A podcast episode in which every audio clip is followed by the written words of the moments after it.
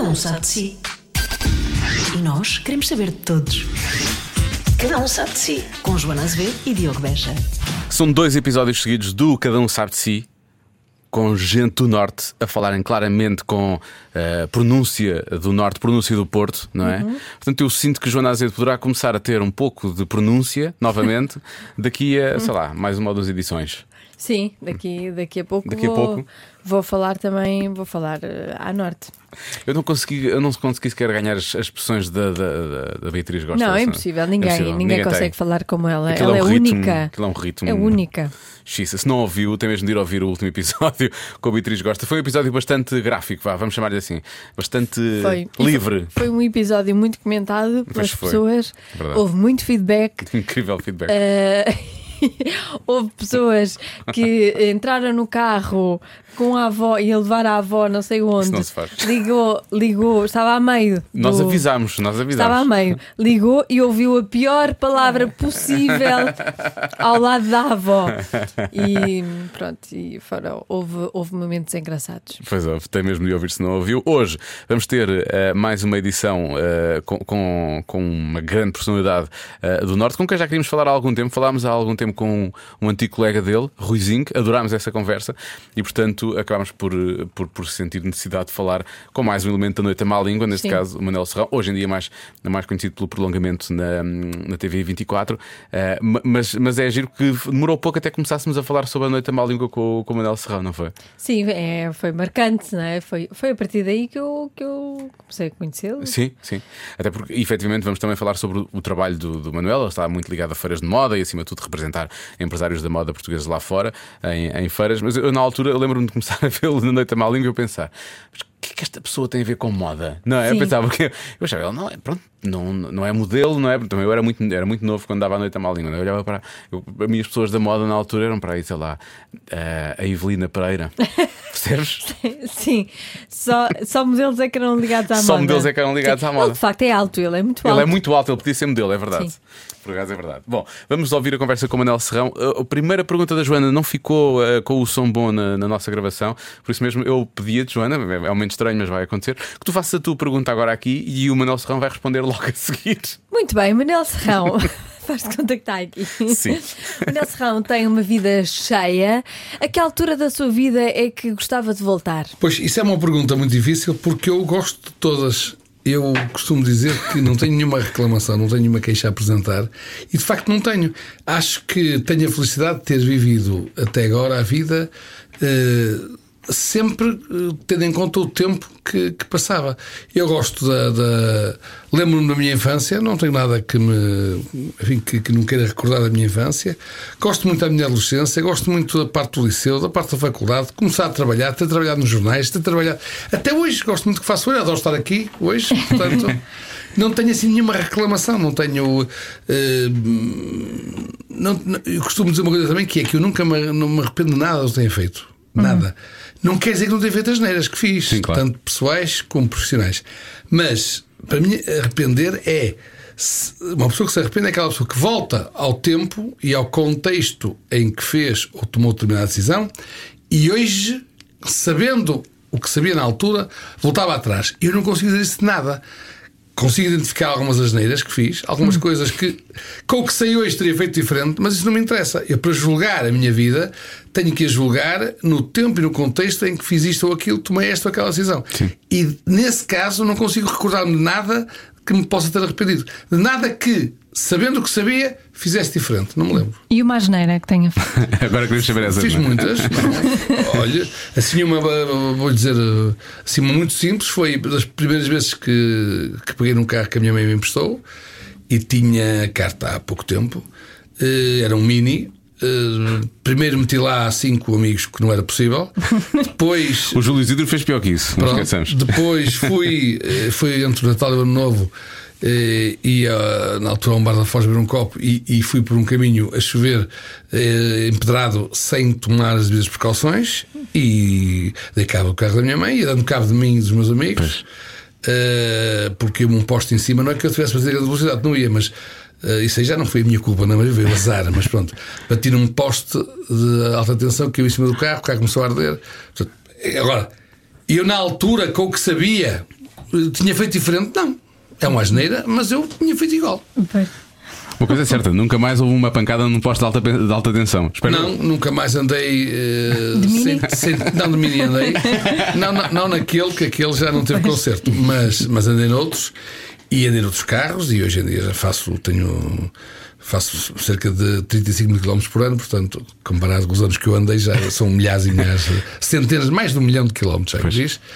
E, e nunca mais eh, nunca mais enfrentei um piso escorregadio eh, com o cuida- a falta de cuidado com que enfrentei nessa época. Hum, Mas era rebelde na adolescência? Não, nunca fui, também nunca fui. Não, não tenho assim nada. Aliás, não sei se isso é uma desilusão para os meus amigos, mas assim, eu não tenho assim nada de especial. A minha vida é uma vida desinteressante. Aliás, ela interessa-me a mim porque para mim foi muito interessante. Eu gosto muito da vida que levo e que levei e que tenho e espero na vida ter mais alguma. Eh, mas não tenho assim nada. eh, nunca fui eh, nunca fui mau especialmente, nem, nem bom especialmente em nada. Eu sou, sou um português médio. Mas eu sou feliz porque eu não quero ser, eu não quero ser nem dos melhores. Nem dos piores. Acho que felizmente não sou dos piores. Também não sou dos melhores, mas não me incomoda nada. A minha ambição nunca foi ir à Lua, nunca foi ser milionário, eu não quero fazer negócio com Angola. Portanto, sou, um, sou, uma pessoa feliz.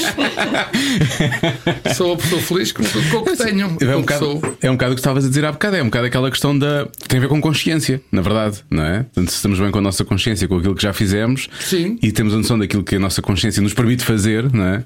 Ah, aí não há qualquer tipo de, de- de problema, não é? Não, mas eu acho que é outra coisa, que é eh, as pessoas estão sempre, muitas pessoas estão à procura do segredo da felicidade. Qual é Sim. a receita para a felicidade? Eu tenho uma que aplico, que para mim funciona. Atenção, não sei, os ouvintes julgarão porque isto não é uma receita infalível, nem, nem está à venda, não é? Eh, Portanto, não sei se resulta com outros. Comigo tem resultado e acho que vai continuar a resultar, que é eu só desejo, só sonho, só tenho ambições eh, realísticas. Ou seja, que eu sei que se trabalhar um bocado mais, ou se tiver um bocado de sorte, ou se posso lá chegar e tenho lá chegado. Claro, se imagino que eu hoje dissesse eu adorava namorar com a Sara Sampaio. Ia ser infeliz o resto da vida. Nunca mais vou namorar com a Sara Sampaio. Portanto, não penso nisso, mas penso noutros objetivos mais, mais fáceis e tenho, e, e tenho-os conseguido atingir e estou feliz com isso. É? Agora, claro, quem, quem não, eu só sou feliz se tiver 10 milhões de euros, ou se for à Lua, ou se tiver uma empresa que, com 500 trabalhadores, ou se eh, andar o ano todo a viajar, se dar a volta ao mundo três vezes por ano. Quem, quem e por isso é que há muitas pessoas que dizem que as pessoas mais ricas são as mais infelizes. E às vezes é por isso. Porque essas pessoas, se calhar, têm sempre metas, apesar de muito que já têm, ainda põem como metas coisas que, pronto, à escala deles. Mais ridículas ainda, não é? Na verdade. Piores. E portanto, eh, eu, como não faço isso, eh, tenho-me dado bem. A, felicidade é a gestão de expectativas, não é? Sim. Basicamente é isso. E de frustrações. Tem a ver com isso. É um bocado isso. Tem a ver com isso. Mas por falar em. em Mas, viajar. mas, desculpa lá, mas também tem a ver com outra coisa, que é, e depois é na maneira como julga essas coisas, que é, eh, eu tento sempre olhar, e não digo isto por estar aqui a falar convosco, eu digo isto porque faço isto. Olho sempre para o copo meio cheio, nunca olho para o copo meio vazio. Olho sempre, há sempre alguma. Eu tento sempre, em qualquer situação, eu enfim, vivo na horizonte dos eventos, portanto, defronto-me com esse problema todos os Todos dias. dias. Olho sempre o que é que eu posso tirar de bom disto. Dizer, o que é que é o menos mal da coisa? Está a cair uma coisa agora, calma, ficou alguma coisa de pé, ficou. Então essa é boa. Tem que ser assim. E, e- e também sou mais feliz assim, não é? Então, já agora, como é que se faz esse equilíbrio entre. Ou, ou- ou- ou tens feito ao longo da vida entre moda e organização de eventos, desporto, não é? Ahm, e, e também a política, porque também passaste por lá. Como é- ou, ou- ou o caminho depois foi, foi, foi- foi se encontrando à medida que foste, que foste vivendo. Eu, eu na política. eh, Eu sei que foi, na altura, foi há muitos anos já. Acabou aos 17 anos. é? Quando, vim, quando vim para Lisboa estudar, acabou a política. Eu fiz política entre os 15, 16, 17, cheguei a falar em comício e tudo, mas tinha 15 anos, 16, talvez 17, um bocadinho. Depois vim, Ficou aí. E para Lisboa, acabou nunca mais. Houve até um episódio de prisão, Pois é. eu li bem. Sim, não, não seria hoje, é hoje chamaria detido, porque eu era menor, tinha 15 anos, fui detido num liceu, António Nobre onde andava. Foi onde eu andei também. Pronto, exato, fui detido lá eh, pelo Copcon, na altura acusado de ter dado pontapé numa grávida, por sinal era a irmã de Pedro Brunhosa. Ela não só não estava grávida, como não tinha dado pontapé nenhum. E hoje sou o grande amigo de Pedro Brunhosa, que não tem nada a ver com a irmã também, como é evidente, é nesse aspecto. Eh, e, e, eh, enfim, no fundo era porque eu era líder da, da direita na altura, da, da juventude centrista. E, Foi fake news, na verdade, não é? Sim, não, o resto foi fake news, mas eles jogavam que eu tinha já tinha assim um corpo um bocado mais desenvolvido, as pessoas achavam que eu tinha, que eu tinha mais, mais idade. Na altura tinham prendido outras pessoas que eu conhecia, supostamente da rede bombista da MDLP, depois foram todos, estiveram oito meses presos, oito meses presos sem acusação, foram soltos sem julgamento, e eu era o que me teria acontecido se tivesse 16 anos. Graças a Deus tinha 15, fui ao Corvasco, quando me mudou a idade, mandou-me para trás outra vez, vieram dizer, ah, afinal, só se fosse para a tutoria, para a tutoria não dava jeito, nós queríamos era mandá-lo para Custóias. Pois, claro. Portanto, eu, nem, não tinha, portanto, eu fui salvo porque não tinha idade para ir para Custóias. Essa é uma boa lembrança que eu tenho também. Imagino. Mas isso, pronto, vá lá. então, ah, ah, isso, isso acabou aí, aos 17, quando. Quando vim para Lisboa estudar, tinha o curso de Direito. Começou o direito, mas o direito nunca foi muito direito, na verdade. Não, não, não é? o direito, atenção, levei o direito tinha até ao fim e na altura eram seis anos, mas dava para fazer dois cursos. Pois é. Dizer, eu tenho curso de direito, mas enfim, à, à data dois, podia inventar dois, porque eu tenho hoje com três anos faço um curso, eu estou com seis anos que andei faria dois, teria dois cursos hoje facilmente. Tenho um, de facto só usei para fazer o divórcio amigável de um amigo. Foi no negócio em que eu usei o curso. Só para fazer o acorde. Mas, mas repare, mas com uma. Com uma, com uma com, com, com uma, uma, uma foi de tal maneira cirúrgico esse trabalho que a filha que resultou do eh, casamento desse meu amigo pós-divórcio trabalha hoje comigo, Ah, ok. quase há 10 anos. Portanto, está a ver como eu fui, eu já estava a ver. Esperto. sim, sim. É um E visionário. as pessoas dizem, não calculista, ele é um calculista. Olha o que ele foi fazer, fez aquele divórcio para ele se casar com ela, para depois esperar que ela filha tivesse uma filha, tivesse 20 anos e fosse E agora já pode trabalhar e por aí fora. Trabalhei bem e gosto muito dela. Aliás, depois mais tarde surgiu essa. Também, como sempre escreveste, não é? Aliás, depois passaste por vários jornais. O Comércio do Porto, creio que foi o primeiro, não é? Foi aí tive como jornalista durante 3 anos. Aí durante. Enquanto fazia um ano e meio, enquanto fazia o estágio da eu quis acabar a coisa mesmo, mesmo que não fosse para seguir, quis fazer até ao fim. Portanto, além do curso, depois eu fiz o estágio. E nesse ano e meio em que estive a fazer o estágio, já eh, fazia o estágio de manhã até às três da tarde, depois ia para o comércio do Porto às três da tarde até à meia-noite. E foram três anos também muito bons da minha vida. O estágio já foi no Porto, então. O, estágio, o curso foi criado em Lisboa, mas depois já, já estagiaste Foi no Porto. mais propriamente em Vila Nova de Gaia. Ah, ok. Muito bem. Isso- ou seja, na altura era, era, era possível conciliar a escrita, não é? Mesmo que tivesse.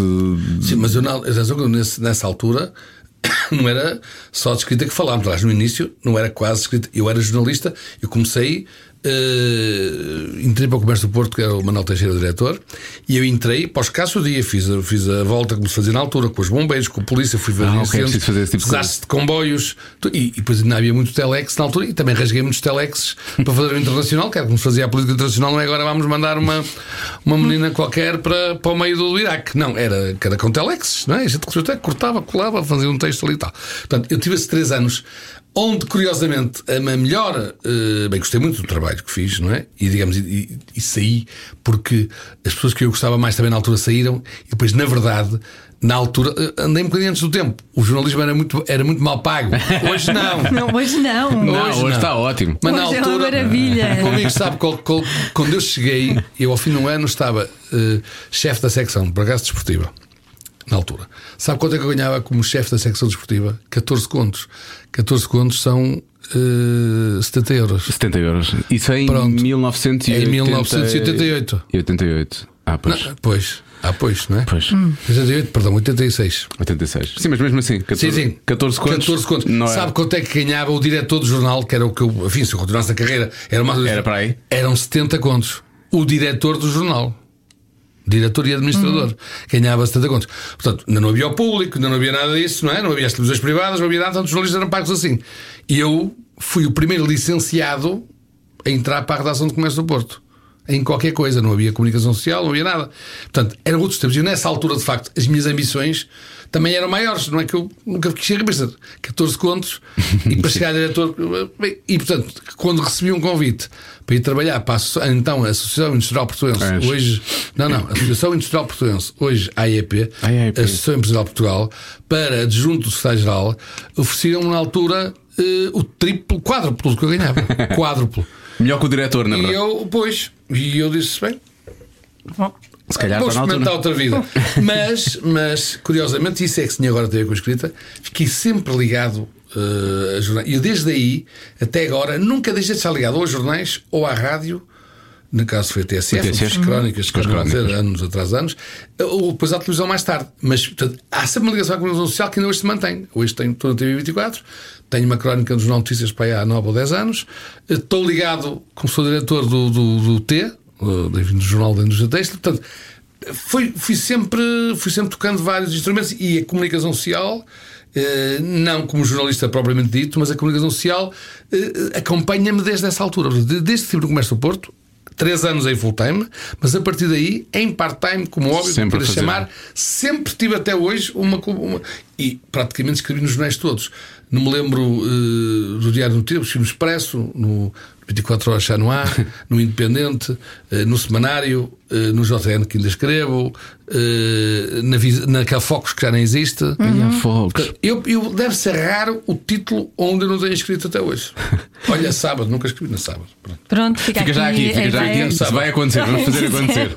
Contratar o Serrão. e, e até vou dizer uma coisa, eu gostava muito, gostava muito de fazer o que fazia na altura na, na, na Fox, a última página, que era uma coisa meio humorística sobre a Uhum. justiça.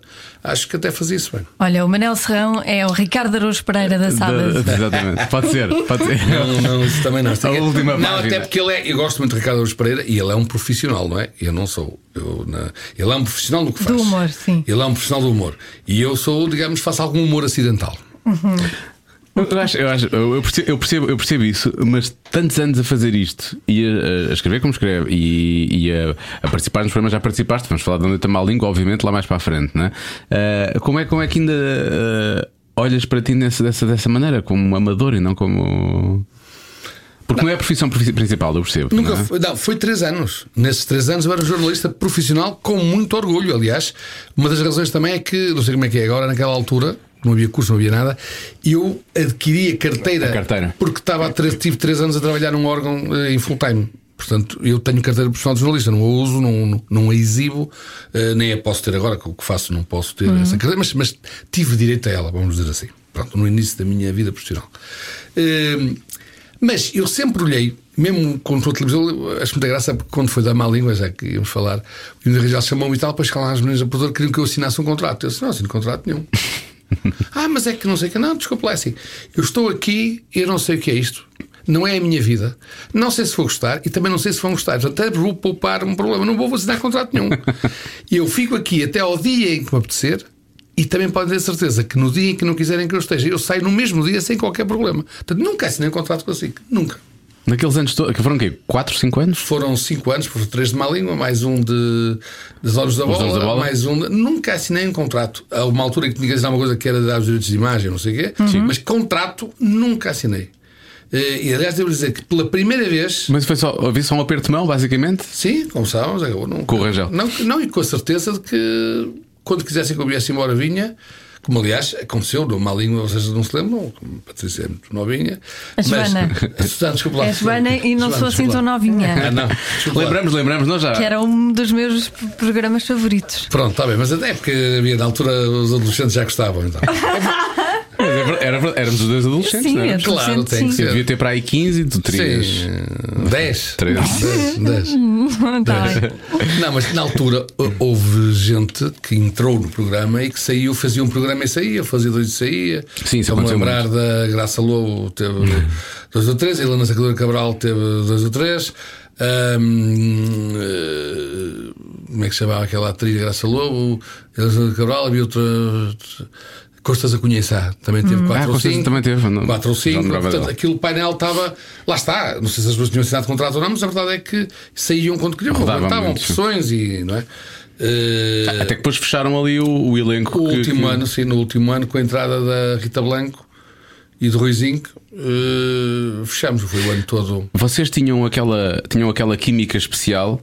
A Rita, a Rita e o Manel era uma coisa, aquilo foi, foi planeado ou vocês picavam-se tanto que a dada altura aquilo foi crescendo. Eu achei que vocês iam casar, eu sou honesto.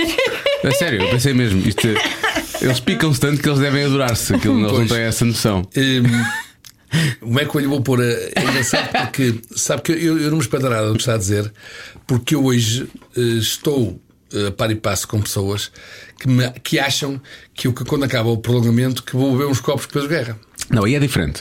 Não, não, mas ouça, mas lá, mas eu tenho muita gente que eu até acho que é, pronto, não me conhecem, acham que seria possível. Eu, para mim isso é inconcebível, não é? Mas eu tenho que acreditar, porque se há pessoas que hoje em dia diziam, ou dizem, ou pensam, ou suspeitam que eu que a seguir a um programa daqueles vou eh, beber copos com uma pessoa que eu nem sequer cumprimento, com quem eu nem sequer falo, e acho que dá para ver. Eh, Então, no tempo da má língua, eh, podiam achar tudo. Às vezes, então, no terceiro ano já havia assim umas, umas coisas. Ora, nunca foi nada combinado. E de facto, eh, no início, costuma ser que as muitas relações de amor começam com ódio, não é? Bem, ódio não é a palavra certa, mas eu não gostava dela, não gostava das ideias dela, não gostava da, daquela postura dela que eu acho. Que achava na altura sempre muito lisboeta, muito pseudo-intelectual. Ah, eu não, não percebo disto, não tenho que perceber. Mas que é isso? Eu sei de teatro, sei de tudo. Eu já, é, e isto irritava-me solenemente. Meio rebelde, meio artista, não é? Não, aquela coisa, não, não, eu. Mas que é isso? Que é o ministro, não sei de quê? Não, não, tá, mas então eu estava aqui no alinhamento que íamos falar hoje do ministro. não sei de quê. Ah, não, não interessa, não interessa, é meu teatro. Bem, E eu demorei um bocadinho, repare, demorei um bocadinho a achar piada. Depois acabei, acabámos o ano a achar piada, somos hoje muito amigos. Já até estive com ela, já a contratei para trabalhar comigo eh, na apresentação de eventos, Eventos, etc. e E, ela é, acho fantástica. Tenho uma admiração muito grande por ela como atriz e, e uma amizade toda como pessoa. Mas eh, na altura, na altura, no início, nunca nos zangámos, nunca deixámos de falar, mas é verdade que ela não me suportava e eu não a suportava. Porque é, é recíproco, quer dizer, aquilo que eu não gostava nela era o que nela também não gostava de mim. Claro. Portanto, isso, hoje somos amigos. Eh, Nesta semana falei com ela, por acaso, por outros motivos, mas não casámos, como é. Não. Mas, mas também porque, quer dizer, não, não, não chego a gostar para casar, isso é preciso muito mais coisas. né? Mas é verdade que eh, não é como o, como o caso atual. Sempre falei com ela, nunca deixei de falar com ela. Discutíamos, mas discutíamos bem. E eu, e, e aquelas coisas que eu dizia, embora às vezes com um registro mais humorístico, mas tinha um fundo de verdade. Quer dizer, não, não, desculpa lá, mas tu não vens para aqui falar. O tema, sabias que o tema era discutir, imagina, greve. das- tu não sabes, nem sabes com o greve, nem sabes quem é, quem é a Telecel, ou quem é, não é? Vocês picavam-se, eu achava muita graça a isso. Qual, qual é, que é, qual é que foi o. O elenco, vá, mais, eh, vou chamar-lhe fixo e estável, foram vocês dois, com o Ruizinho e com o Miguel Esteves Cardoso, não é? Sim, foi o último ano, foi o único ano em que não houve nenhuma mudança, foi no terceiro ano. Embora eu eh, também gosto de fazer uma reflexão, a verdade é que nós, quando entramos, estávamos em pleno cavaquismo. E portanto, o que é que acontecia? Na altura, os políticos eh, davam muita vontade de rir. E as coisas que eles faziam davam muito vontade de rir. E portanto, nós era, eles eram os cómicos. E nós éramos os chatos que íamos ali, ninguém estava habituado. Na altura, quem é que podia dizer mal dos políticos? Outros políticos. Isto estava à vontade. Portanto, outros políticos. Políticos a dizer mal políticos não havia problema nenhum. Pessoas que não fossem políticas a dizer mal dos políticos era proibido. Portanto, a má língua, na, verdade, ou a gozar com os políticos, ou a brincar com os políticos, com as coisas da política, a má língua abriu ali uma caixa de Pandora que hoje tem para aí, está bem aberta. Sim, hoje é E nunca mais se voltou a fechar. sim, sim. Pronto. Isso eu acho que foi o mérito do. E digo mérito do Emílio Rangel, que é que viu isto, percebeu isto, criou este programa, que saiu da cabeça dele, não copiou de lado nenhum. Cabeça dele. E eu dou-lhe esse mérito até hoje. Mas nos primeiros anos, primeiro ano e segundo ano, havia o cavaquismo, nós éramos os chatos, os políticos eram os cómicos. A partir do, do segundo pode ser há uma mudança terrível, que é o cavaco sai entre Guterres. E com aquela coisa de que gosta toda a gente, não faz mal nenhum. E, portanto, foi o contrário, passaram a ser os políticos uns chatos e então nós começámos a tentar ter graça. Foi isso que entrou a Rita Blanco. Faz sentido. Até para vocês fizeram, depois chegaram a fazer sketches. Nós temos aqui o Ruizinho cá há uns meses e ele falou: vocês gravaram coisas que eu já estava esquecido. Vocês chegaram mesmo a gravar umas Um videoclipe na Praia do Guincho, fabuloso. Ia tocar lá em estúdio com o cabelo azul e tal. sim. Foi muito engraçado. Foi muito E engraçado. como é que um programa desses acaba? Porquê? Não, eu acho que acabou. Primeiro foram três anos eh, seguidos. Mas é pouco, quer dizer, sei lá, o Eixo do Mal e o Governo Sombra já existem há anos, não é? Pois, mas eh, conhece alguém que se tenha aborrecido com isto mal, ou que tenha posto um processo com isto mal, ou que tenha. Quer dizer, hoje do mal por acaso Se houve. calhar existe, Até se calhar houve. existe. E, e repara O. Sócrates, por exemplo. E depois ainda há outra coisa que eu acho que eh, eu- há mães, há coisas boas que depois têm maus resultados, que é nós começamos à uma da manhã no, na late night, quando já só algumas reuniões, já já era um programa de culto, víamos de pessoas e começaram a falar e tal. E acabámos no último ano eh, no prime da sexta-feira às 10 e meia da Sim, noite. começaram às 10, 10 e meia, exatamente, eu lembro-me disso. é? Passámos de 30 a 40 mil pessoas para quase 2 milhões. Isso é um desgaste, não é? Quer dizer, se tivéssemos continuado, o isto mal nunca, nunca teve nesses números, nem o isto mal, nem, nem- o próprio Ricardo Aruz Pereira, em termos de programa, estava na TV24, estava não sei o que, Sim, agora, agora a SIC já deu algum protagonismo ao governo de sombra, não é? Sim, Vamos mas- lá ver como é que vai correr e tal, mas, mas andam no cabo. mas é assim. é- Isso é diferente, é mais fácil num programa aguentar. Diga-me que programa deste estilo é que aguentou mais de 3 anos ou mais de 2 anos num. num- num- num- eh, quase nem generalista, Quase nem tem que os intervalos. Mas eu acho que isso é uma razão. Mas a razão principal tem a ver de facto com a mudança da política, porque eh, não se lembram disso nessa altura. que estava, havia um ambiente crispado, havia um momento de uma crítica. Quando entrou Guterres, Sim, sim, sim. aquilo ficou. Parece que ninguém queria. Além do, do, do- do Estado de Graça, que É, normalmente os de Graça governos têm. no início, não é? Eh, o, o- aquilo não havia ninguém contra, estava a favor. O Guterres não criava ondas nenhumas, não se chateava com ninguém, não havia ministros polémicos, não havia nada. E, portanto, aquilo eh, nós não tínhamos praticamente nada para dizer. Íamos criticar o quê? Começámos a ver coisas sociais e tal, e brincadeira, mas, e portanto aquilo perdeu um bocadinho, eh, e eu acho que acabou no timing certo. Agora diz-me assim. Mas depois era possível ter voltado uns anos depois, que houve aí pano para mangas? Isso sim, mas claro, depois cada um seguiu a sua vida, ganhou, mudou as coisas todas. Não é? Sim, nós já, acho que já falámos sobre isso com o Ruizinho da, da outra vez, não é? Mas o que é, que, o que é que faltaria para juntar o gangue todo agora? Vocês a fazer o livro, eu lembro-me do livro. Sim. E de vez em quando fazem assim umas sessões especiais, não é? Sim, já fizemos algumas eh, daqueles assim anos, eh, fizemos o Casino na Figueira, mas O que é que aconteceu nessa? Ele contou. Não, não, não, não, foram, não foi um almoço, foi mais bem regado e depois a dada altura já ninguém estava, estava pronto para não, ir. o problema, sim, não foi bem assim, mas pronto, mas é, é foi uma coisa que nunca se faz, que é nós já não nos víamos assim todos juntos, eu com o Zinho estou muitas vezes, com a Júlia e com a Rita estou menos, com o Mac mais ou menos. Eh, por acaso com ele hoje. Hum, mas nós já, como cinco juntos, já não estávamos nessa altura há uns anos. E fomos almoçar na Figueira, porque o programa era à noite, fomos almoçar um almoço tardio na Figueira da Foz e começámos a falar, quer dizer, como se fosse um programa. Bem, fui rir até ao fim. Quando chegamos à noite, Estava tudo gasto. estávamos esgotados. Claro. Quer dizer, já ninguém sequer das pessoas tinha ouvido, dissemos alguma coisa e tal. Portanto, aquilo não, não funcionou tão bem.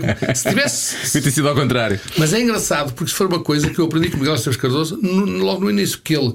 Nós às vezes chegávamos e vamos falar que eh, tínhamos aquela situação normal de comentar o que íamos falar ou, ou comentar a, a atualidade. E disse, "Ó, Manel, Não, não, não. não digas nada, porque depois perde a espontaneidade. E é verdade. É verdade, é.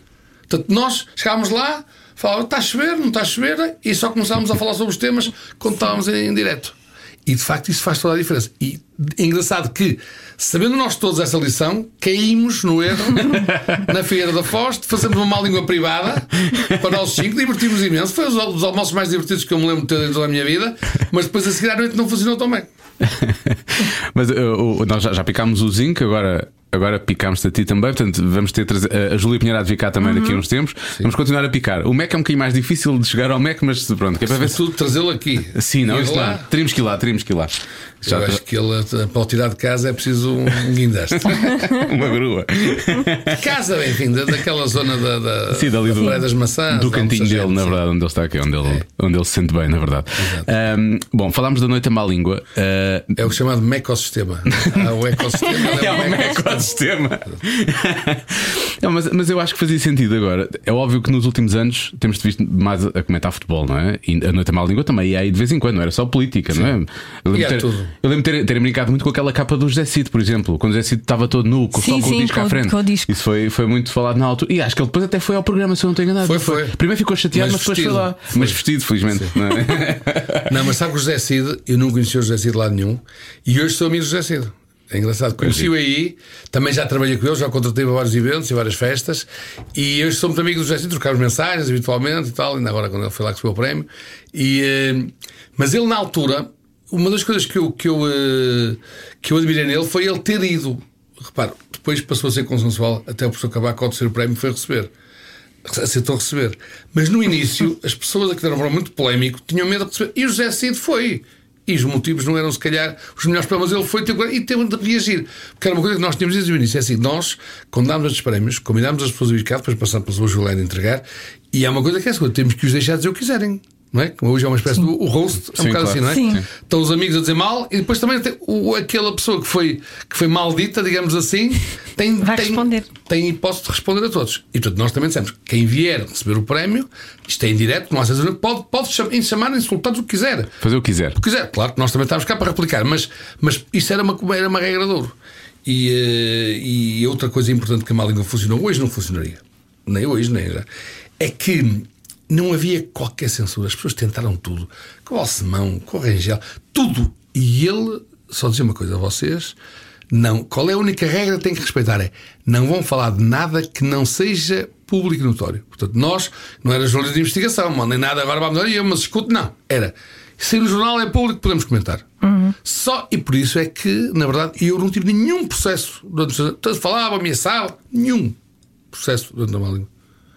E, e- e o Miguel teve, e, e penso que a Rita, alguém teve, era de um, na altura de um, um outro colaborador qualquer da SIC, exatamente que ele tinha-se metido. Foi alguém que disse que, que se visse a distribuir droga no liceu ou não sei o quê, que, que, chamava, que mandava matar ou que era capaz de matar, um assim qualquer. E acho que foi ridicularizado. E ele, que era colaborador da SIC na altura, não me lembro já do nome do senhor, eh, pôs um processo, pois acho que acabou em nada. Mas pôs, mas eu, como não, não pronunciei sobre isso, Acabou por não. fiquei fora. Portanto, eu não tive nenhum processo. Eles. Mas tiveram um, foi esse que eu me lembro de ter mais nenhum. Porquê? Porque nós não falávamos de nada, nem que- era, era verdadeiro direito à liberdade de expressão, porque nós não, não descobríamos nada, não, não só falávamos de coisas que eram conhecidas e públicas. É o que o Rangel dizia. Vocês não falem nunca de coisas de pessoas que não sejam conhecidas. Esse programa só funciona se falarem só de pessoas que sejam e de atitudes ou atos ou decisões que também sejam do conhecimento público. Portanto, nós nunca falámos de nada que fosse segredo ou invasão de privacidade. Hoje isso era impossível. Hoje em dia, quem um programa que não fala de qualquer coisa mete a invasão de privacidade, escutas, não sei o quê, Wikileaks, Sim, é hackers. Ah, pá, não funciona, não é? Não vai dar para falar. Olha ele aqui, pensa, estamos fartos de saber disto, e não sei o quê, não é? Estamos noutra linha agora. Mas eu, por acaso li uma entrevista em que, em que agora é tratar por tu, mas temos estado a tratar por vo- vocês têm estado insistindo em você, eu vou tratar por você não, também. eu não me saio, não- então não vale vai, a pena insistir. É igual. Ahm, em, em- em que estava a falar de ameaças da, de quem? Da IURD e, Sim. E, e de outro- e era uma pessoa também. Eu tenho isso aqui escrito, não sei o que. Isso É, foi não o quê? é? Teve a ver com Noite à Má Língua ou teve a ver com. Não, não, está mal língua assim. Isso foi a única coisa que. Enfim, que não me chegou diretamente, mas eh, da altura E assustou. do Scolari. Ah, do Scolari, sim, Sim, exatamente. bem, não, o Scolari, eh, ele próprio ligou-me de madrugada e pessoas que trabalhavam com ele ligavam de madrugada, tipo, desligar o telefone, passava a desligar o telefone à noite, eh, porque insultavam, não dizia nada, nem por- insultavam, só insultavam. Eh, bem, eu fiquei na mesma, não é? E não mudei nada do que tinha a pensar, nem hoje mudei do que penso dele e do que ele fez na altura. Mas, em relação à Yurde na altura, eu, a mim não aconteceu nada, mas a minha mãe um dia telefona-me assustada porque andava na rua e andavam uns carros, aqueles carros de som, Sim. a insultar-me, a dizer-me coisas aqui lá da Yurde. E ela depois sabe porque quando havia um problema com o Yurde, já nem não me lembro já, aos anos que foi, se foi aquela questão do Coliseu, se não foi, não tenho ideias. Mas alguma coisa eu fiz um comentário dando a ideia de que não simpatizava com o ou não concordava Sim, com as sim, coisas sim, que estavam a sim. fazer ou que queriam, e então eles andaram no Porto. Com esses carros de negação a insultar-me. e a minha mãe ouviu por acaso e na rua ouviu protestado. E eu, tá, mãe, deixa, preocupes, não, não. Normalmente cão que ladra não morde. Não tem nada contra os cães, atenção. Sim, sim, não, não. Pode dizer isso. Agora temos de ter cuidado com tudo, Não, claro. não, não, não, Agora não, temos de ter cuidado com tudo. Qualquer animal que mas não morde, não faz mal. Cuidado, já são quatro deputados, é preciso. Sim, cuidado. Então, e como é que isso se traduz no dia a dia? Hoje em dia é mais o programa de futebol, né? portanto é o, é o prolongamento, ainda para mais às vezes muito, muito aceso por causa do, do, do- do conflito direto com o Pedro Guerra. Co- como é que é a reação das pessoas na rua? Olha, hum, a maior reação que eu tenho, eu na altura, no Parlamento, no painel anterior, tinha duas pessoas de quem gostava, Seara gosto muito, Fernando e Eduardo e Barroso, aliás, com quem até vou jantar hoje, veja lá. E mantemos uma relação. Captorique. Ele costuma jantar em Captorique. Tia Matilde, nós vamos à tia Ah, Matilde. pronto. Sim. O Eusébio deixou de ir. Pois é, o Eusébio Vamos nós lá aí, sim, um respeitar legado. a, a memória. Bem, mas hum, hum, questão- o que pôs pôs o problema é assim, não. Eh, agora perdi-me. A reação, a reação que as pessoas Ah, têm na não, rua. coisas reação. A reação maior que tenho em Lisboa, no Porto de Levar do País, é uma pessoa dizer comigo: olha, tá bom, te conheço, tal, lá faz eu não sou do seu clube, tenho esse defeito que é azul ou que é não sei. mas eu vou dizer uma coisa: eu não sei como é que atura o meu representante, não sei como é que eu aturo, olha, e eu não me revejo nele. Isto é Constante, Constante. constante em todo lado, em Lisboa, no Porto, na Guarda, em Viseu, constantemente. Bem, fala, os portistas naturais já falavam, mas os benfiquistas, na altura de Fernando Seara, não diziam nada, nem que sim, nem que não, nem que não, não era uma coisa. Não, não, não ligavam, não havia ali nada. Agora eles fazem que se ter comida. Eu não sei como é que tem paciência para aturar o Pedro Guerra. E eu vou variando as respostas, mas digo, olha, pois. eh, Variando as respostas. Uh, não, mas eu disse, olha, uh, sabe que eu estou lá porque me pagam, é um trabalho, não, mas uh, eu estava melhor antes, também me pagavam antes, eu gostava mais da é vida, não sei o que decido, não sei o que escolho, não fui eu que escolhi, uh, e pronto, e, não- também não dou muito calor, mas, mas, mas as pessoas sentem isso, quer dizer, sentem que para mim, enquanto as pessoas uh, acho que têm essa. Nós estávamos lá na televisão e percebemos se ele está bem disposto, mal disposto, se está a fazer um- uma coisa que gosta ou não. E eu acho que, que eu não, não, não, não fiz nisso, as pessoas percebem isso.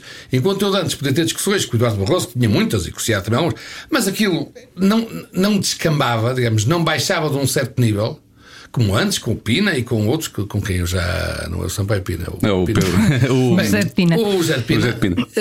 Mas, e portanto, era possível, no fim do programa, nos mais afetuosamente, noutros menos, mas cumprimentámos e despedimos e tal. Nunca deixei de falar com o Eduardo Barroso, nem com o José de Pina, nem com o Fernando Seara, nem com nada desses que, que estiveram lá antes, nem eu podia citar mais o resto dos nomes. Com ele, não, que aquilo baixa o nível e, e- e fora de assunto, e fala de coisas privadas, e fala quer dizer, que não há discussão possível. Eu, para. eh, e na, num- um- na hora, num programa recente, ele eh, resolveu dizer que sabe que eu que nas minhas tertúlias que vou dizer eh, coisas do Sérgio Saúde de Pita Costa diferentes do que digo num programa. Bem, primeiro, não é verdade. Mas e se fosse? Qual era o problema? Mas eu sou um mentiroso. Este senhor é mentiroso, eu não falo com ele, falo através do pivô. Este senhor é mentiroso. Não que diga já quem é que é a pessoa que disse isso e o que é que eu disse. Pois o dizer mal, o que é que é o dizer mal? É devia ganhar, não ganha? Ou o quê? Ou tem um dente podre? Ou tem mau hálito? Quer dizer, não sei o que é que é o dizer mal. Portanto, é o que é que eu disse e quem é que disse. Ah, claro que não disse logo que não, não, não, não vou estar aqui a revelar quem é, não vou estar aqui a desmascarar quem é que me diz isto. É, é mentira. Claro. É mentira, posso dizer que nunca fiz isso, faço os meus comentários que eu faço. E depois, como é óbvio, uma coisa é o que eu faço comentário em privado, mas outra coisa é a televisão. Óbvio, nada, uma coisa Como não. é evidente, não é? Eh, E como também não é surpresa para ninguém, quando um clube ganha, os adeptos não estão contentes. Quando o clube ganha, estão. Portanto, muitas vezes não tem a ver com a pessoa em questão, tem a ver com os resultados. Claro. É evidente que se o Porto neste momento tem mais de com 7 pontos de atraso, se fosse com 7 pontos de avanço, eh, eram todos os melhores do mundo, não é? Sim, claro. Como quando ganhamos. Agora, se nos últimos 6 anos só ganhámos um título, eh, nos últimos 6 anos só tive, só tive satisfeito um ano, como é evidente. Mas eu e todos os adeptos. Podia ser pior, podia ser do Sporting, é? Eu ando aqui desde 2000. Pois, o Sporting. o Sporting também não está numa boa fase. No- no- quando- quando- há quantos anos é que nós damos numa boa Mas fase? afinal, de onde é que vem essa paciência para aturar o, senhor- o outro senhor? Sim, porque há aqui uma questão que a, a- a terapia era feita através do squash, segundo eu estive a ler, não é? Sim. Agora com, com, com, com o- com o Golfe. Pedro Guerra, Ah, não, agora com o Pedro Guerra, se calhar já tiveste que recorrer à terapia, aos calmantes, esse tipo de coisas, ou não? Não, eu não tomo nada, graças a Deus. Também vamos Graças a Deus não me lembro de ter tomado pastilha nenhuma para nada, pelo menos de uns 5 anos. Graças a Deus. Mas eu tive que fazer uma mudança de tática que é, mesmo sem falar com ele, porque o programa é um programa de debate, eu nos primeiros tempos discutia com ele diretamente. Até que houve aquela célebre coisa do Diga 1, Diga-me. Diga-me. Nós demos isso muitas em vezes. que, eu, em que eu passei-me completamente e disse: não, eu não posso voltar a fazer isto. E portanto, qual é a única forma de eu não voltar a fazer isto? É não discutir mais diretamente com ele. Portanto, eu agora só falo com o pivô. Mesmo Sousa tenho- Martins é que tem. Só falo com o Sousa Martins. e pronto, foi a, for- foi a forma de nunca mais sequer haver troca direta. Ele provoca-me quase todos os programas, eu não respondo. Ou então respondo através de Sousa Martins. é? A outra coisa que também acabou é se ele acho que é bem na política, essas coisas tal, que é o interromper num debate, quem é que fala mais alto. Isto para casa o resultado é péssimo, porque eu também sei ver É uma confusão, não é? Ninguém, não é que não se percebe o que diz nenhum nem outro, é uma estupidez. Sim, claro. Mas claro que ele fazia isso com o Zé Pina muitas vezes, que era, o Zé Pina estava a dizer coisas que tinha lá bem organizadas, que ele não gostava, e ele interrompia. Primeiro, Para não, destruir sou- aquilo não tudo, sabia não é? o que o Zé Pina dizia, e depois o Zé Pina não conseguia, perdia-se no meio das coisas Claro. que não conseguia voltar. Comigo está desgraçado, porque eu não levo nada, tanto que eu, que eu levo é da cabeça, não tenho cartilhas, não tenho nada. O Zé Pina também não tinha atenção, mas organizava-se de outra forma e tal. Eu não, e portanto é assim, quando ele interrompe, eu deixo estar calmo e volto ao mesmo ponto, nem que diga 40 vezes a mesma coisa, até que ele se cala. Ou até que o moderador, que é o que tem acontecido agora, e muito bem, Sousa Martins, põe ordem na. na, na... Porque senão, é que em casa não é só por eu não conseguir passar a minha mensagem, é porque em casa ninguém percebe. Sim. Quer dizer, e portanto, para o programa é mau, para os espectadores é péssimo. Portanto, o que eu faço agora é não só não discuto, como tento manter a calma, respirar fundo, interrompo. Eu fico calado. Uh, Dos dois programas, infelizmente, já tive que. O moderador, enfim, não era o, não era o Sousa Martins, uh, também tinha menos uh, à vontade, e eu decidi, pronto, se o senhor continuar a interromper, eu não falo mais. E tipo, é 10 minutos sem falar. Sem falar, não. Isso não é cansativo, não tira. É, tira. Olha, eu antes vinha para Saúde. aqui. Parece que vai a ti Matilde, quebra. Não, é antes. É Ah, antes, é antes, é antes. Não, mas é assim, eu antes vinha para o programa, vinha para Lisboa, tenho que ir todos os fins de semana, todas as semanas para Lisboa, e vinha com ânimos alegre. Agora, ao domingo à noite, sobretudo quando o Porto perde, não é? É pior, quando o Porto não ganha, mas para uma coisa assim, Sim. eh, começo já quase a ter pesadelos. Amanhã vou ter aquele pesadelo e. É como todos os portugueses ao domingo à noite. Não, pois está bem, mas isso sim, mas eu, eu é por Não, razões é particulares. Razões Uma razão acrescida. É, não, não, porque o teu trabalho a mim em geral não me, não me incomoda, até gosto. A primeira pergunta que eu ia fazer, depois a Joana foi buscar a questão das memórias, que é uma boa pergunta. Ah, eu ia perguntar como é que é esse equilíbrio todo. Aliás, depois acho que cheguei a falar sobre isso. O equilíbrio entre o- a moda e os eventos e o, o desporto e a política, depois a partir da política volta, fomos lá para trás. Co- como é que é feito este equilíbrio agora, não é? Entre ah, a vida de comentador e, obviamente, o trabalho que há lá em cima e que é muito, pa- parte do princípio que a organização de eventos não é nada fácil e, portanto, é um trabalho diário e é constante, não é? Muitas horas no dia. Como é que isso funciona? É é sempre para cima e para baixo, para baixo e para cima, não há volta a dar, não é? Sim, mas eu, pior do que isso, eu passo mais ou menos eh, metade do ano fora, porque eu, a minha atividade principal neste momento é a organização, neste momento, e já, já vão quase 30 anos, é organizar, apoiar e promover a presença de empresas têxteis portuguesas, têxteis de confecção, têxteis técnicos, têxteis lar, Em feiras lá fora. em feiras lá fora. Para ter uma ideia, a Associação Seletiva Moda, que eu coordeno, eh, neste momento tem um projeto que tem, chamado Fram Portugal, inclui a participação de mais de 400 empresas em 85 feiras em 35 países. Pronto, agora não faço isto sozinho na vida mesmo. Assim, eu vou muito amanhã irei para Madrid, para a Intergift, e onde tenho seis empresas a apoiar, e, e para a Mamada, onde temos quase 18. Pronto, que são, uma começa na quinta, outra começa na sexta. E estou, apoio, vejo, tudo. o meu trabalho é esse, mas não, não trabalho sozinho. Altura tenho 10 pessoas que trabalham comigo. Numa empresa de eventos a que também estou ligado, eh, tenho 14.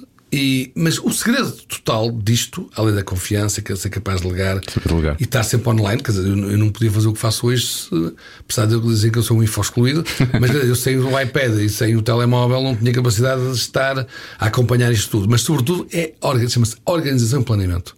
Eu tenho um planeamento e esse não está, está, está a salvo porque está sempre em papel, não filofax, não anda aqui nestas coisas. Ai, ainda Podem tenho apagar. filofax. Ainda e vou continuar a ter. Não sei se é boa notícia para vocês, é má, mas tenho e vou continuar a ter.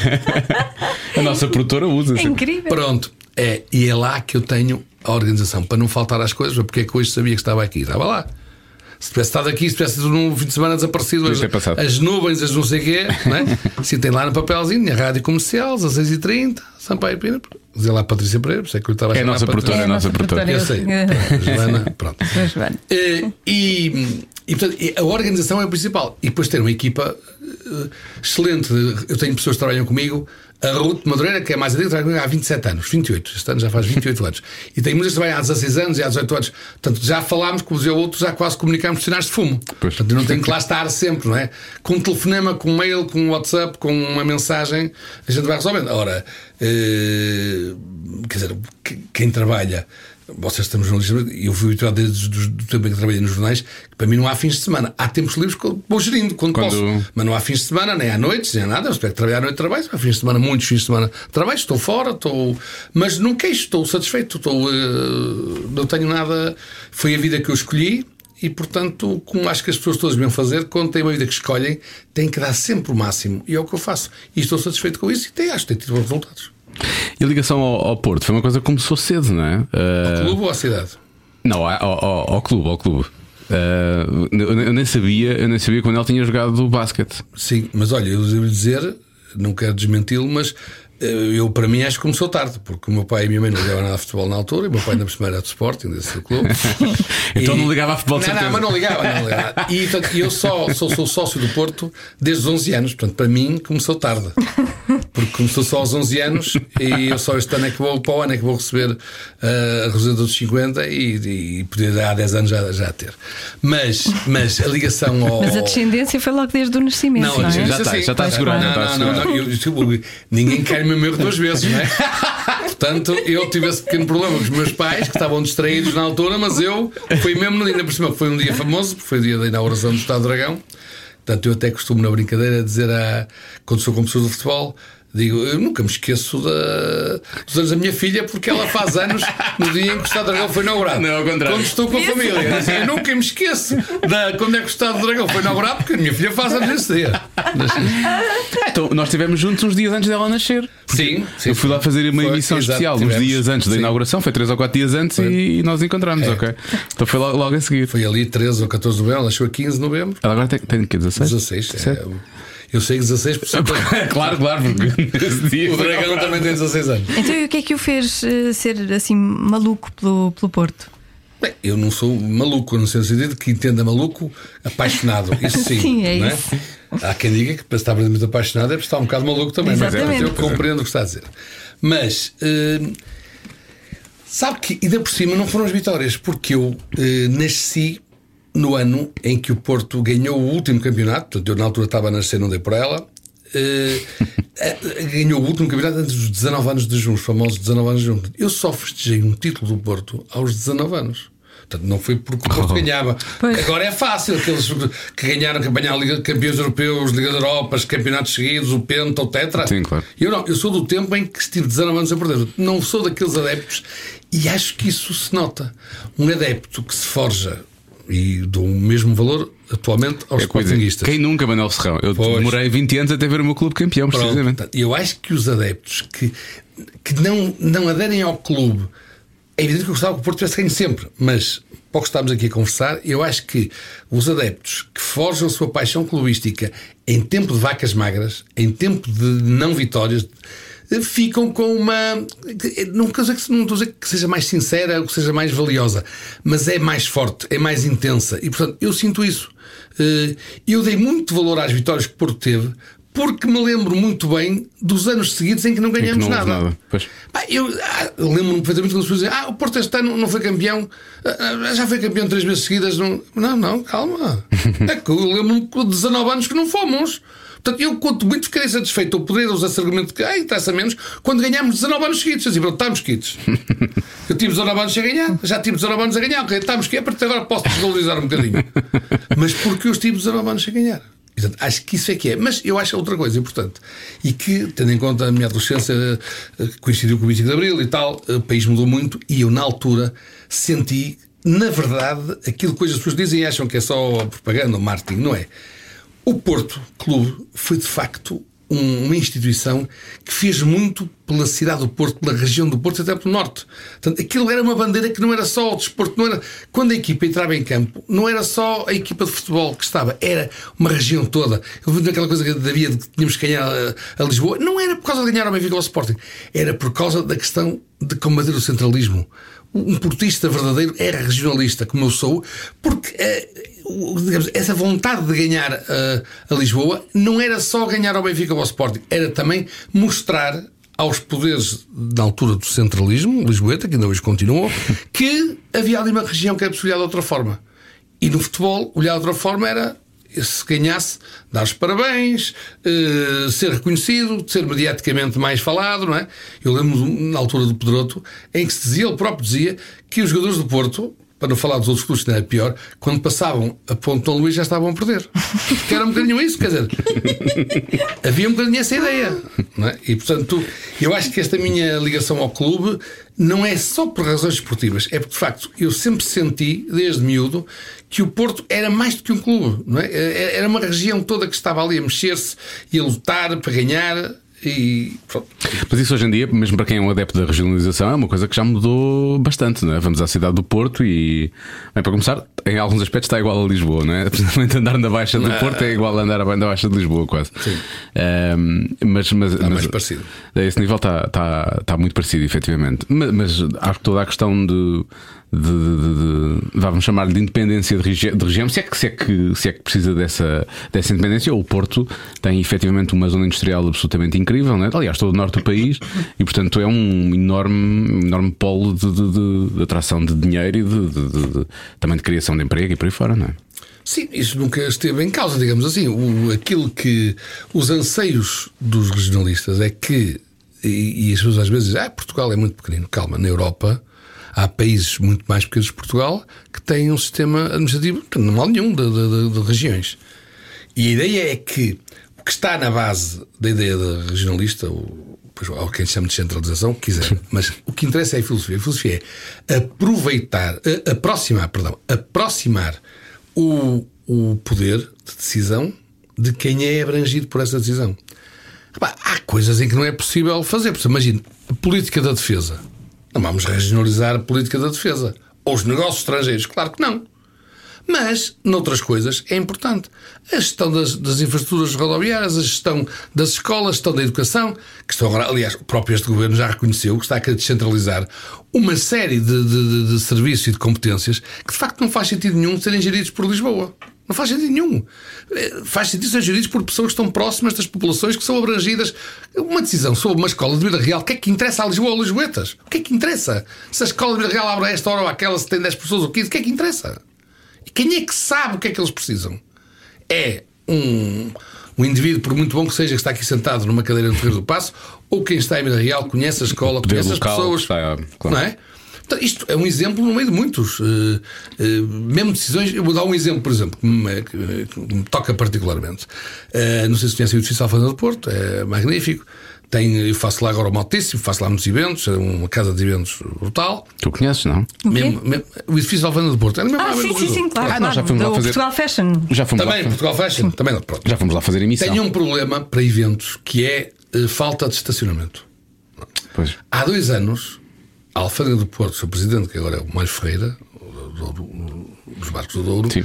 mais o Rui Moreira, presidente da Câmara, apresentaram um projeto para fazer lá aumentar a capacidade de estacionamento no, no- no Parque da Alfândega. Para, para quem gera aquela área que é eh, as infraestruturas, eh, não sei como é que se chama, as infraestruturas de Portugal, não é? Sim, assim, pronto. Há dois anos que não há resposta, nem sim nem não. Se isto fosse fazer um parque aqui na FIL, já estava respondido há 500 anos. Só que as pessoas que cá estão não, não, têm, não sentem essa necessidade, não sentem essa dificuldade, não percebem qual é e, portanto, deves dar muito trabalho ir lá a ver. Não decidem nem que nem. Portanto, dito que não, que era mau, mas pelo menos era sinal de que tinham olhado para aquilo. Não, não há resposta. Há dois anos que não há resposta, nem sim nem não, não dizem nada lá está, este tipo de decisões devia ser regionalizada. Para que quem tem que tomar a decisão, sim ou não, não interessa, não sei, não quero meter-me nisso. Mas pelo menos estivesse em cima do acontecimento, soubesse o que é que, está- o que, é que- o que é que a Câmara do Porto, o que é que o edifício de Alfândega estão a pedir e sentisse se aquilo faz ou não faz sentido. Porque até pode, pode não fazer. Agora, as pessoas nem olham, nem vão lá ver, nem sabem, nem respondem. Podemos falar aqui de mais uma, mais uma coisa ligada ao, ao clube que eu queria, eu queria falar, porque o, o Manel esteve sempre ligado ao, ao desporto, na verdade, começou a jogar mini basquete, mini basquete começou a jogar basquete quando era. era- não, mini basquete. Foi mini basquete Foi mesmo? no clube, foi sim senhor. Ah. Comecei mini basquete no clube, mas passei para o basquete no Porto. No Porto já, já era iniciado. Iniciados, exatamente. Eu fui iniciado também. Ah, mas não foi porque não tinha idade para isso, como eu, campeão nacional da primeira vez que houve Não campeonato não. inicial de iniciados. Isso não foi de certeza.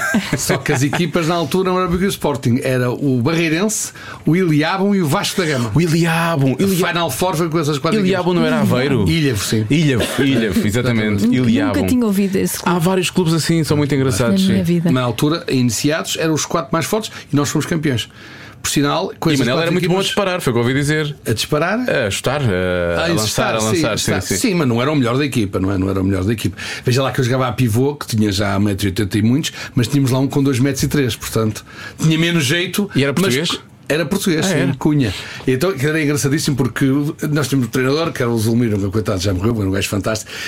Táticas jogadas e não sei o quê. Mas depois, quando a coisa não estava a resultar, o que é que fazíamos? Ia o Cunha para lá para o garrafão, a gente entrava-lhe a bola e ele estava lá às vezes duas, três vezes até insistava, ninguém lhe chegava. Portanto, tínhamos uma arma secreta poderosa. Assim a coisa era fácil de resolver. Mas o, o Fernando Gomes da Liga era a base da equipa séria do Porto nessa altura? Nessa altura era, eu adorava o Fernando Gomes, era um dos meus ídolos. É ele e depois o Dale Dover, não sei se se lembra do Dale Dover. O Dale Dover já não me lembro. Melhor americano que esteve cá nessa altura, era um americano, eh, e, mas Fernando Gomes era o base e era, o meu, era um dos meus ídolos. Sim. Eu, nem, eu nem- nem- sabia que ele tinha, que ele tinha jogado Ah, basquete. é, mas até, nos sénios, atenção, eu nunca passei os iniciados. Sim. né? Depois deixei o, deixei o desporto O que é que- federado. O que é que, que é que falhou para Foi ele, ter, muito- para ele ter ido para o futebol? Ah, pois, não sei. Pois. Não, mas ele não foi jogar para o futebol, só foi depois Eu sei, eu sei, Não, mas sei. acho que, se eu não me engano, ele começou exatamente como diretor das modalidades, não é? E depois chegou a vice-presidente do Porto, mas a responsabilidade das modalidades. E ele nunca teve no Porto, que eu me lembro, e não devo estar enganado, responsabilidade direta no futebol. Depois, quando foi Não, para a agora Liga. está na é Liga, diferente. pronto, agora está Ah, na Liga. sim, pois. Deixou o desporto bom e foi para o desporto Sim, mais difícil. sim, agora está na, na- na Federação até. né? Passou para a Liga, da Liga passou para a Federação e agora já tem um bocado na UEFA também. Ok. E depois o, o futebol de salão, que é uma coisa diferente do futsal, na verdade. Sim. O é- futebol de salão qual é a permitia, permitia tabelas, que é uma coisa que o futsal não permite, não é? O futebol de salão era mesmo fechado numa coisa tipo ringue e tu podias chutar, permitir tabelas, é chutar contra. Vá, aquilo tinha uma pequena ba- barricada e podias pôr a bola à volta do teu adversário. Não, tinha, não tinha linhas laterais nem finais. Pois, exato. Na verdade não, há, não havia foras nem. Ok, ok. E então eh, permitia. O futsal é mais difícil. Pois, futsal é mais difícil. Eu também acho que sim, porque isto, isto- isto permite uma giga-joga que acaba por, por, por, por facilitar o jogo, não é? Mas sabe que eu também aí posso falar, foi a primeira época que oficial que houve, era o presidente da Federação, o irmão de Luvas Pretas, do João Alves, Ei. e eu tinha uma equipa feita no Comércio de Porto chamada Dragões 85. 85, como é evidente, e nós chegamos às meias finais da Taça de Portugal, da primeira Taça de Portugal em futsal, em que fomos copiosamente batidos pelo Freixeiro, que ainda agora acho eu que é um grande clube de futsal. Sim, Mas na altura não havia Sporting, nem Benfica, nem nada. Mas o Freixeiro, dos mais fortes, foi que aliás ganhou a taça, acho que foi campeão. E nós fomos, eh, na altura, bem uma série de jogadores profissionais de futebol que jogavam lá. Nós, até, aos, até às meias finais, ainda fomos andando. Quando chegámos às meias finais, fomos eh, humilhados. A palavra certa é humilhados. Mas o que é que aconteceu com aquela expulsão? O Paulo Paraty. Isto é, isto é um nome Ah, mas lá isso- atrás do baú. Isso não foi de futsal. Isso Ah, foi, foi no, futsal? Não, não, isso foi no Ah. futebol do 8, que eu jogava nos Maristas, não é? E, e, e o- e o Paraty expulsou muito bem, porque eu tinha sido agredido e depois, como não tinha jeito nenhum para fazer a mesma coisa, fui atrás. É isso, isso, claro que não vou dizer que me arrependo, mas foi uma das asneiras que eu fiz e que nunca mais repeti nem repetiria. E eu fui atrás, atrás do jogador depois, num canto, que as pessoas tinham "Ah, ele deu uma, deu uma cotovelada, uma coisa assim, magoou-me, não é? E, Estamos lá de miúdos, não é?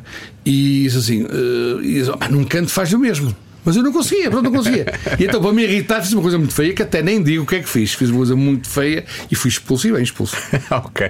Porque no, pois isso, no canto é onde normalmente há sempre as cotoveladas É, e por aí fora. Aquilo acontece. Mas no basquete é mais fácil, é os ressaltos. No basquete há sempre, há sempre pancada aí também, não é? Normalmente aí é mais fácil. Saltam todos, é mais difícil de ver. Mas sabe, mas sabe que isso também, esse episódio serviu-me para dizer que já não podia estar, já não tinha eh, espírito para estar naquele tipo de competição. E nunca mais joguei. Em competição jogava, mas não torneios, nunca mais. Então podemos dizer que Paulo Paraty acabou por reformar. Acabou com a minha carreira. exatamente, exatamente. Esse talento Exatamente. ficou por aí. Exatamente. Paulo que infelizmente teve um. Teve, enfim, teve um acidente, um final de vida triste, como sabe, não é? Ah, eu não sabia. Ai, sim, sim. Paulo A sério? Parti tem uma doença grave, coitado, já não está entre nós. Ah, não sabia, não fazia ideia. E devo dizer que fiquei amigo dele e até sou muito amigo do irmão e da cunhada Joana, que é diretora do Hotel Sheraton no Porto, e portanto, ficámos muito amigos naquela altura. Ainda por cima, eu fui dar os parabéns, porque expulsou-me muito bem, mas nem o conhecia. Só o conheci depois. Não é? Só depois, mais tarde, depois ele ficou Isto foi muito antes da carreira dele como árbitro, não é? Estava a começar. Sim, claro, claro, claro. não é? E ele morreu novo, não é? Então, era mais novo que uns anos. Portanto, se eu já era novo, ele era novíssimo, estava a começar a carreira. Depois é que se nos lembrarmos que assim vimos a ter uma carreira de, de sucesso, grande carreira de sucesso, Paulo Paraty, e eu já conhecia o pai dele, que também dizia Eduardo, não é? Armando Paraty, esse ainda é vivo, graças a Deus. E, eh, mas pronto, mas fica aqui, a, digamos, a memória desse Paulo Paraty que acabou com a minha carreira, mas, mas com, de- com toda a razão. Retirou a camisola, ficou retirada, não há mais. Já alguma vez eh, perdeu o- eh, ocasiões, celebrações eh, importantes da Quer dizer, família por familiares. causa do futebol? Hum, imagino que sim, não estou assim a lembrar-me de nenhuma, mas imagino que sim, imagino que sim. Celebrações de anos, assim. eh, Sim. Ah, isso já, de certeza, é absoluto. Eu, depois, isso de certeza absoluta que já perdi. Até porque eu tinha uma família grande e, portanto, eh, de certeza que já perdi. Se, vou-lhe dizer, se, se aconteceu alguma festa dessas num dia em que o Porto jogou com o Benfica ou com o Sporting o Dragão ou em que foi à Liga dos Campeões, ai, de certeza que perdi. De certeza que perdi. Mas também tenho perdido, sabe, como há bocado estava a explicar. Eu passo muitos trabalho, é? meses fora. Portanto, isso acontece-me constantemente. Não só com futebol, mas com. Acho que outras. porque também calha numa altura em que não há feiras, os únicos dia, as únicas festas que nunca falhei foram as da minha filha, que já foram 16, não é? Isso acho que nunca falhei, mas também, primeiro porque está lá marcado a, digamos, as letras vermelhas no, no Filofax, mas também porque em novembro não é o mês de feiras, porque se fosse em janeiro, fevereiro, junho, julho ou setembro, provavelmente já teria que ter feito a festa no outro dia. E, e já- e nunca falhou, mesmo havendo um Porto Benfica. Ou... Eh, Que me lembro, não. Quer dizer, nunca falhei aqui. Festas? Sim, não, o, não. o aniversário da, da sua filha, por exemplo. Não, da minha filha não. Não, não. Pode acontecer é haver um jogo nesse dia, que hoje acontece muito, e ela faz a festa de anos no fim de semana, porque não é a hora. Portanto, isso sim, agora, não, não me lembro. Agora, admito que no dia, no dia por exemplo, imagino que, que ela faz anos num. num- num- faz, faz anos a 15, não é? E imagino nesse dia é um Porto Benfica. Sim. Eu até negociei com ela, fazemos a festa no dia a seguir, no dia antes, ah, isso sim. Mas é de comum acordo, não Ok, é à ok. revelia. Não Ela é se calhar até quer ir ver também, não é? É sócio desde. É, mas infelizmente não. Não, não- não puxou muito para ali. É sócia, continua sócia, mas não, futebol não é praia dela. Se calhar é sportinguista lá dentro. Não, não, não, é portista, não, não. Isso é portista. Se não liga muito a futebol, Não, é não. ser. Não, podia Já ser. dás mas um não. desgosto, dás um desgosto Não, não, não, não. Ela, ela é portista, mas não liga muito a, não liga muito a futebol. Ela é mais séries e coisas assim ligadas. Pois, claro. É mais- Eu sou, sou da equipa dela. Sim, também. exato. também és muito benfiquista também. Sim, Sim. sim, muito super. És muito. Bom, Manuel, obrigado. Eu Falta é só uma pergunta que eu Diga, queria. Pronto, se, se isto tivesse sido assim mais descontrolado, não é? Eu tinha colocado a pergunta mais facilmente. Assim, estou aqui a ganhar coragem para, para, para colocar. Ah, é a nossa última É a nossa pergunta. última pergunta. Nós fazemos sempre esta pergunta aos convidados, está bem? Sim, senhora. Toda a gente responde a esta pergunta, está bem, Manel? E eu respondo. Então vamos a isso, vamos a isso. Força, Eh, Diogo. Se, se- se tivesse que indicar um adjetivo para descrever, vá, o seu órgão sexual, que adjetivo seria? Eh, competente. Bom, bom, bom. Uma boa resposta, parece-me bem. Está bem? Manuel, muito, muito obrigado. Nada, eu agradeço o convite, foi muito divertido e, eh, e muito sucesso para a rádio comercial, que não tem barulhos esquisitos, só tem Nada, barulho, só tem barulhos barulhinho bom. bons, O barulhinho bom, o barulhinho bom. Cada um sabe de si. Com Joana Azevedo e Diogo Beja. Na próxima semana não, não me parece que vá haver possibilidade de ganharmos qualquer tipo de pronúncia, eh, mas eh, vamos ganhar com mais um episódio muito especial. Pela terceira vez na história do Cada Um Sabe de Si, vamos receber o nosso convidado fetiche, e não digo fetiche no sentido eh, de, de, de- de haver algum, alguma espécie de acossar sexual, mas sim no sentido de ele foi o nosso primeiro convidado e nós gostamos sempre de voltar a- ao, ao nosso primeiro momento e, eu- e, e a temos Pela sido terceira vez. pela terceira vez. Sim, é verdade. Sim, vamos ter Albano Jerónimo. Ah. Acho que ele nos vai pôr uma providência cautelar. Mais cedo ou mais tarde, sim, isso vai acontecer. Isso vai acontecer. Vai proibir-nos de, de o entrevistar. Mas ele diz sempre que sim, ele, Ele diz diz que vem. sim e, tem- e- e que temos a vontade. Aliás, nós tínhamos nos cruzado com ele aí eh, antes de fazermos o Cada Um Sabe de Si ao vivo e não- ainda ficou a ideia de se fazer com ele, apesar de pensarmos, pronto, vamos estar ali uma hora público, já o entrevistámos eh, duas vezes. Já sabemos tudo sobre Fazemos ele. uma terceira com pessoas e se calhar depois não, não, não se prolonga assim tanto tempo quanto isso, se calhar não. Mas ele estava super disponível para fazer o episódio ao vivo, ele estava Pois cheio de estava, vontade, pois ele estava. estava mesmo. Portanto, Eu também estou sempre disponível para fazer um, estava, estava cheio de uma, vontade também. uma Estava de cena ao vivo com, Com o Albano. com o Albano, seja podcast, seja um- uma peça de teatro, eh, um espetáculo, apresentar um espetáculo, qualquer, Qualquer coisa. coisa, qualquer coisa. Sim. Por acaso estava aqui a ver quando, qual era a data deste ano do Festival Erótico de Lisboa para perceber. A propósito. Para hã? fazeres uma cena ao vivo. Ah, eh, ah, Hã? não, então ele é casado. E eu Pois é, também, e já tu também, agora. tu também, tu também. Pois é. Às vezes esqueço-me. Estou a brincar, estou a brincar. Não, estamos isto é só Não, o é João brincar. deixa, o João deixa com ele. Ah, ele é o Free Pass. É, é um free pass, sim, É. sim. Qual é o Free Pass que deste ao João? Ah, ele tem tantas. A Olha, é a, sério? Mar- a Mariana Mortágua, é a Joana Amaral Dias, é tudo ligado à política, são mulheres ligadas à política. Parece-me que é tudo ligado ao bloco de esquerda. É, é? mas a, a- Joana Amaral Dias já não. Está bem, mas Tempo. esteve ali na Gênese, não é? Sim, Eu tenho, eu tenho Free Pass, quero, espero eu, com a Brie Larson, a Gal Gadot Hum. e é só. Eu gostava de ter com Não interessa. Calhar não vou ter mais nada. Diz lá, diz lá. Diz lá para me ouvir. Eu digo para Não, ela ouvir este, passado- este episódio com muita atenção. Antes não digas isso, depois as pessoas vão dizer. Não, mas antes, antes da Mia, eh, eu gostaria que um Free Pass eh, f- fosse uma, uma pessoa que nós temos há pouco tempo no podcast. Pois já sei. Olha, vou jantar com ela Vais jantar com a Helena Coelho? Vou, vou. Quando? para a semana. Porquê? A propósito de quê? Vamos jantar? As duas? Sim. Porra, eu também estive naquela entrevista. Eh, sim, sim. Está bem. Está bem. Não, por acaso não é as duas, é com Não, uma, tá. amiga, uma amiga em comum. Tudo bem, tudo bem. Olha, depois quando fizerem um, quando fizerem um disco com a Marisa Liz e com a Áurea, depois convidam para o concerto, está bem? Ok, Joana, então uma boa semana para ti, está bem? Diverte. Faz muita coisa. Vai comer a muitos sítios.